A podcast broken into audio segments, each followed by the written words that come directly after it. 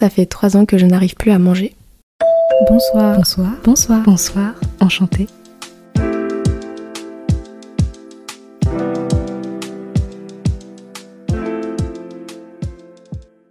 Bonsoir, enchanté tout le monde. J'espère que vous allez bien. Alors moi, c'est un peu le rush, je vous mens pas. J'étais censée tourner cet épisode en début de semaine et je sais pas, je me suis fait un peu euh, rattraper par le temps, ce qui fait que là, je le tourne samedi. Euh, il est 23h45. Demain, je me lève à 5h pour partir en voyage. Je suis un petit peu débordée, mais c'est pas grave, je pouvais pas ne pas sortir mon épisode parce que bah je viens seulement de commencer, c'est un peu dommage de, mettre en pause euh, ce projet. Du coup, ce soir, on va parler de nos mots, mais pas des mots M-O-T-S, mais plutôt des mots M-A-U-X parce que effectivement notre corps il peut euh, nous révéler certaines choses sur notre état d'esprit ou toute autre chose. C'est pourquoi ce soir on va en parler.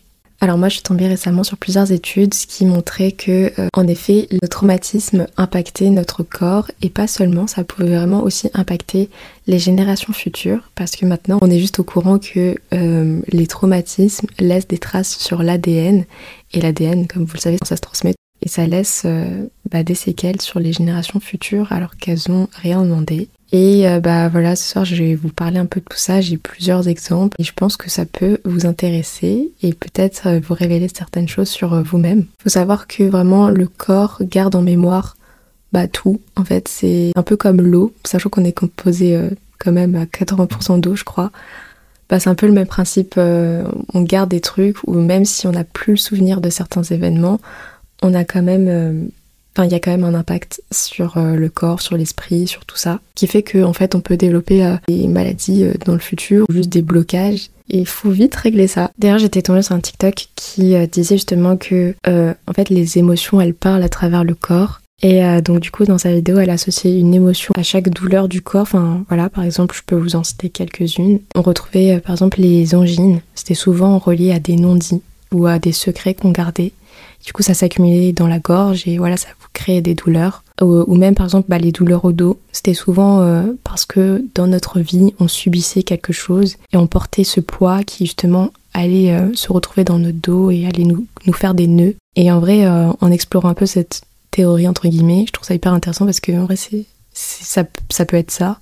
Et moi, dans mon cas, je pense que c'est complètement ça. Je vous dis ça parce que euh, moi, par exemple, ça fait trois ans que je souffre d'une phagophobie. La phagophobie, qu'est-ce que c'est? J'ai pas demandé à ChatGPT cette fois-ci, je vous préfère vous donner ma définition puisque c'est moi qui vis un peu cette phobie. Et euh, si je peux vous donner un truc un peu scientifique, c'est le fait de d'avoir peur de s'étouffer en avalant. Et du coup, quand vous mangez ou même certaines fois quand vous buvez des liquides, eh ben euh, tout ça, ça ne passe pas. Il y a un blocage avant d'avaler correctement. Alors, moi j'ai peur de manger, entre guillemets euh, C'est arrivé après le confinement, donc c'était en 2020. Je crois que c'était... Ouais, j'ai encore la date en fait, tellement ça m'a marqué. C'était le 30 mai 2020. Ma sœur avait fait une super pizza, genre fait maison. Et euh, faut savoir que la pâte, elle était un petit peu épaisse. Et quand j'ai voulu euh, déglutir, je pense que j'ai manqué d'attention. Je sais pas, j'avais un peu l'esprit ailleurs. Il faut savoir qu'à cette période, je pensais énormément, genre j'avais grave peur de mourir. Enfin, j'ai toujours peur de mourir, mais à ce moment-là, c'était amplifié parce que bah, la situation avec le Covid faisait que j'étais un peu euh, embrouillée, je savais pas, enfin, on savait rien de tout ça et moi, ça m'angoissait énormément. Donc j'étais très très pensive et donc voilà, je pense qu'au repas c'était le cas. Voilà, au bout d'un moment, j'ai voulu manger ma part de pizza et euh, quand j'ai avalé une première fois, ça n'est pas passé directement, mais je me suis pas étouffée. C'est juste que euh, la nourriture a stagné au niveau de entre mon palais et euh, le début de de l'œsophage, enfin pas l'œsophage, mais bref, le début d'un tunnel pour avaler. Dans cet élan de panique, en fait, je savais pas quoi faire. Je me suis dit merde, je ne sais plus avaler. Alors que en fait, c'est un petit peu bête parce que quand on est, on sait comment avaler. C'est inné en nous, donc on sait très bien comment le faire et je sais pas, moi j'ai paniqué, je me disais je ne, je ne suis plus capable d'avaler. Du coup pendant genre les trois secondes j'étais genre en mode j'ai rien fait, j'ai laissé la nourriture en plein milieu. après bon bah voilà, il y a mon instinct de survie qui a fait que j'ai réussi à envoyer un peu plus de force dans mon aliment et donc euh, voilà j'ai réussi à avaler normalement mais en fait ça m'a bloqué l'esprit, genre enfin bloqué l'esprit mais physiquement aussi. Euh, par la suite quand j'ai voulu remanger une nouvelle fois, j'arrivais plus euh, quand je voulais avaler, je renvoyais directement la nourriture vers le début de ma bouche, donc vers mes dents. Et je faisais ça à chaque fois, alors que je savais que genre je pouvais manger, mais je, je n'arrivais plus à contrôler euh, mon cerveau et mon corps. Ce qui fait que j'arrêtais de manger et je me suis dit, bon, j'espère que ça passe demain. En fait, le truc, c'est que j'avais tellement d'appréhension, c'est-à-dire que le lendemain, quand j'ai voulu euh, manger, en plus on avait un super barbecue, j'avais le seum. Euh, quand j'ai voulu remanger, ça m'a fait exactement la même chose. J'ai repoussé la nourriture vers l'avant sans pouvoir vraiment contrôler. Je me suis dit à ce moment-là, euh, bah, en fait j'avais un problème technique. Je me suis dit, je me suis même pas dit que c'était un problème mental. Je me suis dit, euh, j'arrive plus à manger, je vais mourir si je m'alimente pas. Il faut vite que je fasse quelque chose. Donc pendant cette période-là, j'ai commencé à, à juste manger de la soupe. Et il faut savoir que moi, j'ai besoin quand même de manger énormément. Enfin, j'ai un métabolisme qui fait que je brûle très rapidement. Donc, si j'ai pas beaucoup de, quantité suffisante, je perds énormément de poids. Et donc là, ça me stressait une nouvelle fois parce que je ne voulais absolument pas perdre de poids. Surtout que j'en avais pas beaucoup. Donc voilà, c'était vraiment un cercle vicieux et beaucoup d'angoisse. Donc j'ai quand même réussi à avoir un rendez-vous chez mon médecin traitant qui m'a renvoyé faire des tests euh, chez un gastrologue pour voir si j'avais pas justement des reflux gastriques qui faisaient que mon œsophage était brûlé euh, par, par le, reflux tout simplement. Mais, mais voilà, euh, on savait pas trop. Il m'a vraiment fait faire des tests très techniques. Euh, donc j'ai fait ce test. Ça consistait à mettre une sonde dans l'estomac. J'étais anesthésiée totalement. C'était dans une clinique. Donc voilà, c'était pas mal.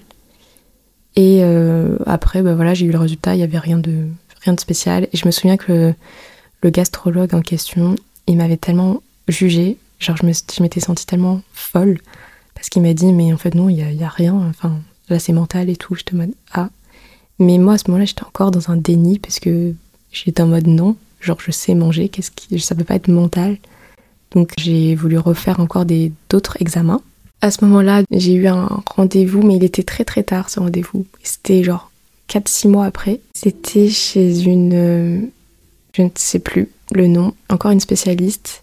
Et cette fois-ci, elle m'a fait euh, encore, je ne sais pas quel, euh, quel examen, mais ça consistait à mettre une sonde par le nez qu'elle descendait dans l'œsophage. Et ça, par contre, il fallait être euh, éveillé. C'était pas du tout anesthésié. Enfin, si, dans la narine, mais enfin voilà. Et il fallait que j'avale des gorgées d'eau. Donc, je peux dire, j'en suis encore traumatisée de, de cet examen parce qu'en fait, elle m'a mis une sonde dans la narine. C'était, pour moi, c'était énorme. Et en fait, tu la sens passer dans l'œsophage quand tu sens tout. Et c'était énorme. Et ça m'a fait mal. En plus, je sais qu'après cet examen, j'avais encore plus de mal à manger parce que je crois que ça m'a un peu coupé. Et d'ailleurs, j'ai fait un, malaise. et, j'ai jamais fait un malaise comme ça, alors que moi, j'ai l'habitude de faire des malaises. Mais je me souviens que j'étais en train de manger et tout. Et là, je m'arrête. Et je dis à ma soeur, attends, je fais un malaise. Et là, d'un coup, bam, je tombe sur la table.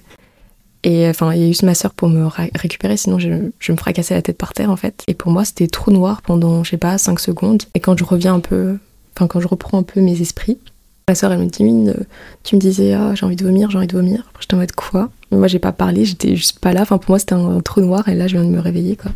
C'était trop bizarre. Mais bref, j'ai fait cet examen et il y avait rien de spécial. Enfin, si on a juste vu que, genre, mon œsophage il était. Euh, il était un peu rétréci, qui fait que par exemple si je mangeais euh, des pommes de terre ou quelque chose comme ça, j'avais un peu plus de mal à, les, faire redescendre dans mon estomac, mais c'était rien de grave et ça expliquait pas du tout mon blocage de d'avaler en fait. Et bref, et à ce moment-là, je me suis dit ah merde, ça va être plus compliqué que prévu parce que du coup, c'est pas physique, je peux pas prendre de médicaments et ça part.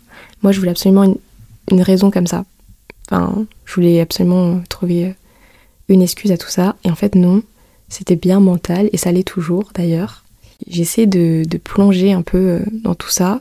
J'étais allée revoir aussi euh, mon médecin traitant qui lui m'avait dit si tu as euh, ce blocage, c'est peut-être parce que tu n'as pas avalé une information et que du coup ton corps il fait exactement pareil, il n'arrive plus à avaler. Et là du coup je en mode ah c'est possible et c'est plus que possible parce que je pense que c'est exactement ça. Et donc là aujourd'hui ça fait trois ans que c'est comme ça, que j'arrive toujours pas à avaler cette information et je suis sûre que c'est ça. En fait, je, je, combats un petit peu euh, mes pensées négatives au quotidien.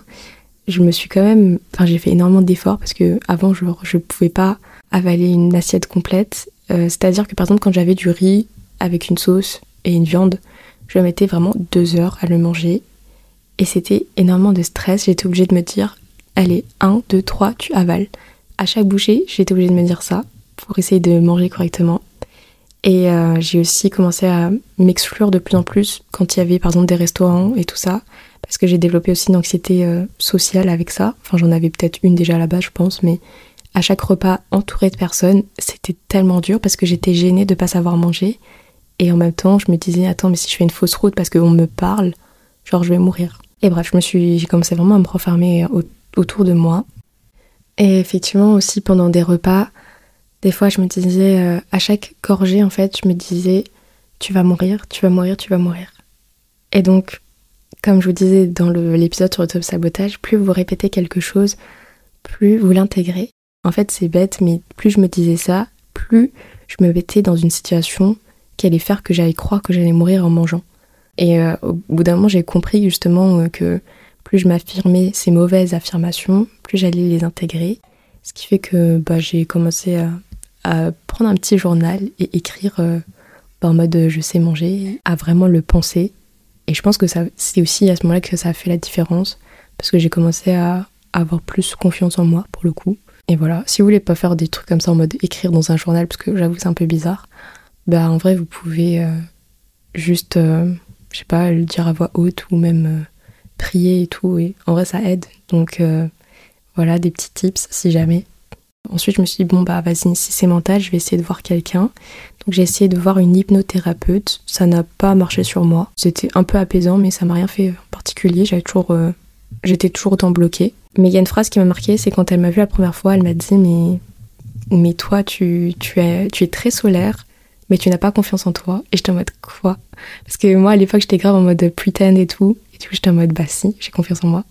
Mais en fait pas du tout, genre euh, si je me pensais pas capable juste d'avaler correctement, c'est vrai que j'avais pas confiance en moi. Enfin voilà, toutes ces petites rencontres finalement avec les professionnels, euh, des professionnels, ça m'a grave aidé à, à comprendre que euh, oui, enfin j'avais des petits soucis ici par là mais au niveau mental finalement. C'est horrible de dire ça, j'ai l'impression d'être une folle, mais non.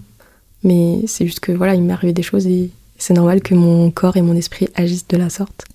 Après, en vrai, quand je regarde un peu la situation, je me dis, ok, ce blocage, le fait que j'arrive plus à avaler, il devait arriver parce que, par exemple, quand je vais dans mon salon, bah, j'arrive vraiment pas à manger actuellement, alors que euh, quand je suis dans ma chambre, j'arrive plus facilement à manger. En prenant du recul, je me suis dit, ah, mais en vrai, je sais pourquoi. pourquoi le salon, ça ne marche pas? C'est parce que euh, le salon, en fait, je trouve que c'est un univers euh, très euh, négatif. En vrai, mes repas étaient souvent associés à des mauvaises ondes, en fait, dans, dans cette pièce, dans la salle à manger. Il y avait souvent, en fait, des disputes où je me faisais engueuler et tout ça. Et je pense que ça a juste amplifié toutes les choses que je ne disais pas. Je les ai vraiment mises bah, dans la gorge, quoi. voilà, et je me suis étouffée avec, en fait. c'est plutôt ça. Et aussi, par exemple, bah, mon père, en mangeant, il s'étouffe souvent, enfin, il s'étouffe, il tousse beaucoup. Et euh, moi, ça m'a toujours euh, pas euh, refroidi, mais glacé le sang. Enfin, en mode, j'avais tellement peur pour lui qu'il s'étouffe et qu'il meurt que vraiment, à chaque repas, dès qu'il toussait, j'étais en, en angoisse constante. Donc, en vrai, je me suis dit, mais tout ça, ça devait arriver. Je pense vraiment que tout arrive pour une raison. Et je préfère l'aborder de cette façon pour mieux accepter chaque situation. Ce qui fait que je me dis, bah voilà, c'est arrivé, c'est là, il faut l'accepter et il faut se battre. Et bref, du coup, j'ai fait, euh, j'ai essayé d'aller voir d'autres gens. Le, la case de la psy, j'ai pas mal repoussé. Ça fait que depuis cette année que j'ai essayé de voir des psys, mais ça n'a pas marché. Enfin, je veux dire, je, je sais pas, je me sens pas du tout à l'aise avec euh, des personnes et, et je trouve que j'ai l'impression qu'on me comprend pas. Surtout que mon problème, bah, il y a personne qui en parle. La phagophobie, personne ne connaît et, et personne ne comprend. J'ai essayé de voir un peu sur internet ce qu'il y avait autour de ça. Je trouve presque rien, à part un compte sur TikTok qui en parle. Et c'est une fille qui souffre d'anxiété, donc voilà, c'est encore relié à tout ça et je pense que c'est intéressant de creuser par là. Mais actuellement, je pense que je peux, je suis la seule entre guillemets à pouvoir me sortir de là parce que bah du coup ça impacte mon cerveau et il y a que moi qui peux changer ça. Par contre, c'est vrai que je peux me faire aider et je vous encourage euh, là-dessus d'ailleurs à ne pas hésiter à parler à à des gens, enfin que ce soit des professionnels ou euh, d'autres personnes, mais n'attendez pas justement que votre corps vous exprime par des douleurs ou par des, des blocages, ce que votre cerveau essaye de nier finalement. Dès que vous avez quelque chose, euh, voilà, une, par exemple vous avez très mal au dos et tout ça, n'attendez pas que ça s'aggrave. Allez voir quelqu'un, même si c'est si, au final c'est rien du tout. Mais n'attendez pas que tout ça, ça se dégrade, parce que plus vous attendez, plus ça met du temps aussi à, à se réparer, entre guillemets. Du coup, voilà, c'était un petit peu le message euh, de prévention sur tout ça. Aujourd'hui, euh, bah, comme je le disais tout à l'heure, j'ai fait pas mal d'efforts sur ça. Euh, même la gestion de mon stress, elle est beaucoup mieux qu'avant. Par contre, c'est sûr que quand je suis invitée à un restaurant, je me dis attention, il faut pas que je prenne quelque chose sans sauce parce que ça va mal passer. Il faut pas que je, je mette trop de temps parce qu'on va me demander mais pourquoi tu manges aussi lentement?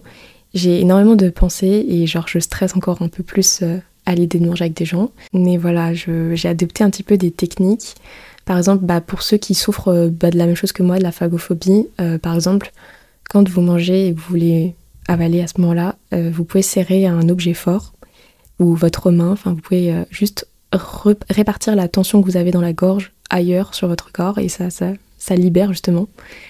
Vous pouvez aussi faire beaucoup d'exercices de respiration. Moi, je ne respecte pas ce que je dis là pour l'instant, la respiration, mais j'ai remarqué que justement, même quand je m'exprime oralement, j'ai tendance à être essoufflée et euh, c'est ce qui se passe quand euh, je, mange en fait. Je veux tellement pas m'étouffer que j'ai compris comment ça marchait un petit peu. Je, bloque ma respiration pour euh, inciter ma nourriture à aller dans la bonne direction. Mais en fait, c'est pire, c'est limite pire en fait de faire ça. Mais bref, en gros, quand je mange, je suis un peu en apnée et, et bah ça, ça crée des palpitations au niveau du cœur parce que forcément je suis mal euh, oxygénée et donc euh, mon cœur il est un peu en mode détresse et instinct de survie. Voilà, j'ai j'ai acquéri des petites techniques pour réussir à manger et en vrai ça s'est beaucoup amélioré. Il y a des fois j'arrive à manger en 15 minutes quand je suis toute seule euh, chez moi. Après bon, je reste essoufflée à la fin de mon repas mais ça c'est grave une amélioration quand je vous dis avant je mettais deux heures pour manger un repas qui se mange en 10 minutes. Voilà, je trouve que j'ai fait pas mal d'efforts et il faut que je continue parce que ça m'arrive encore d'avoir des petites périodes où euh, j'ai. Enfin, en vrai, je doute de moi, donc je me dis que je suis pas capable de manger et forcément le blocage est encore plus intense. Mais bref, voilà. Et du coup, euh, en vrai, euh, je commence aussi de plus en plus à parler de la chose qui m'a sûrement bloqué au niveau de la gorge, vu que je n'en parlais pas et que j'étais grave dans le déni. Après, c'est vraiment compliqué pour moi d'en parler, donc je le fais pas trop. Et comme je suis dans le déni, je, bah, je le fais pas. Mais, bon, par exemple aussi, euh, bah, faire ce podcast pour moi, c'est un peu ma thérapie, dans le sens où je peux parler et faire un monologue pendant un certain temps. Et comme j'ai pas l'habitude de parler énormément, enfin pas autant, de temps en tout cas, bah, bah ça m'aide aussi et je peux vous inciter là-dessus. C'est-à-dire que si vous avez voilà, des, des blocages euh, au niveau de la gorge et de la parole, tout ça, tout ça, eh ben, euh, n'hésitez pas à, vous enregistrer. Vous n'êtes pas obligé de le publier comme moi, mais ben, vous pouvez trouver des petites solutions à, votre échelle pour justement euh, vous guérir tout seul. Et sachez que vous n'êtes pas tout seul d'ailleurs, parce que bah il y a peut-être des gens comme moi qui, qui ont la même chose que vous. Et c'est pour ça que c'est intéressant d'en parler. Mais ouais, du coup, je reviens quand même sur ce que je disais avant. N'attendez pas, parce que moi, je l'ai vu autour de moi. J'ai vu euh, des personnes qui ont eu bah, des gros traumatismes et aujourd'hui sont très malades. Et c'est dommage d'en arriver là, parce que comme dit, plus tôt vous êtes pris en charge, plus, enfin, plutôt vous vous exprimez ou voilà, vous faites les démarches pour aller mieux, mieux ça sera pour vous plus tard. Après voilà, euh, moi j'ai conscience que aller voir un psy par exemple, euh, bah, c'est compliqué déjà de faire les démarches pour, puis ensuite de trouver un psy qui vous correspond. Franchement, c'est une galère. Et euh, après, j'étais aussi de l'avis du fait que bah, parler, euh, vas-y, tout le monde peut le faire. Je vois pas en quoi ça va, ça va m'aider plus que ça. Mais en vrai, si, ça, ça libère des choses ou alors ça vous ouvre en fait les yeux sur certaines choses et euh, ça vous permet de guérir certains, certains problèmes aussi. Après, je dis pas que euh, ça fait tout. Enfin, je veux dire, je veux pas dire que toutes les maladies sont causées à cause de mauvaises pensées du cerveau ou, ou tout ça. Enfin, voilà. Il y a aussi la génétique qui joue beaucoup, mais, mais je pense qu'il y a une grande partie qui, qui est causée à cause de non-dits. Et libérer la parole, ça libère des douleurs. Donc voilà, je, vraiment je souligne ce point parce que c'est important. Et euh, on est un peu dans le déni souvent, enfin je pense, pour moi en tout cas. Mais voilà, rien que de parler là de tout ça dans cet épisode, bah là actuellement ça me fait grave mal à la gorge, genre j'ai la gorge tendue. Et euh, mais je suis contente parce que au moins j'arrive à le faire et je suis pas tellement essoufflée par exemple quand je le fais. Voilà, et encore une fois, je reviens sur le tout premier épisode de, l'auto-sabotage, mais voilà, là je suis fière de, moi, je suis fière de m'exprimer. J'espère que vous, vous en ferez de même et que vous seriez fiers de vous, de tout ce que vous avez accompli, de, de toutes les petites étapes qui ont fait que vous êtes là aujourd'hui. Et c'est important de se le rappeler. Je suis désolée si j'ai très mal expliqué tout ça. J'ai vraiment pas trop préparé l'épisode, désolée. Euh, en vrai, si ça vous intéresse, euh, vous pouvez venir euh, sur l'Instagram de Bonsoir Enchanté. On peut en parler plus en détail, sinon je referai un épisode plus soigné sur ça. Sur ce, je vous dis à dimanche prochain pour un nouvel épisode. J'espère pouvoir l'enregistrer parce que, comme dit, je pars demain à 5h du matin et il faut que je l'enregistre juste après celui-ci. Mais en vrai, si je suis inspirée, je peux le faire. Sinon, vous aurez une petite notification sur euh, Instagram qui vous dit que Mike est parti en vacances. Mais voilà. bon, j'espère pouvoir euh, le publier la semaine prochaine. Et en attendant, je vous dis prenez soin de vous. Et à bientôt. Bye bye.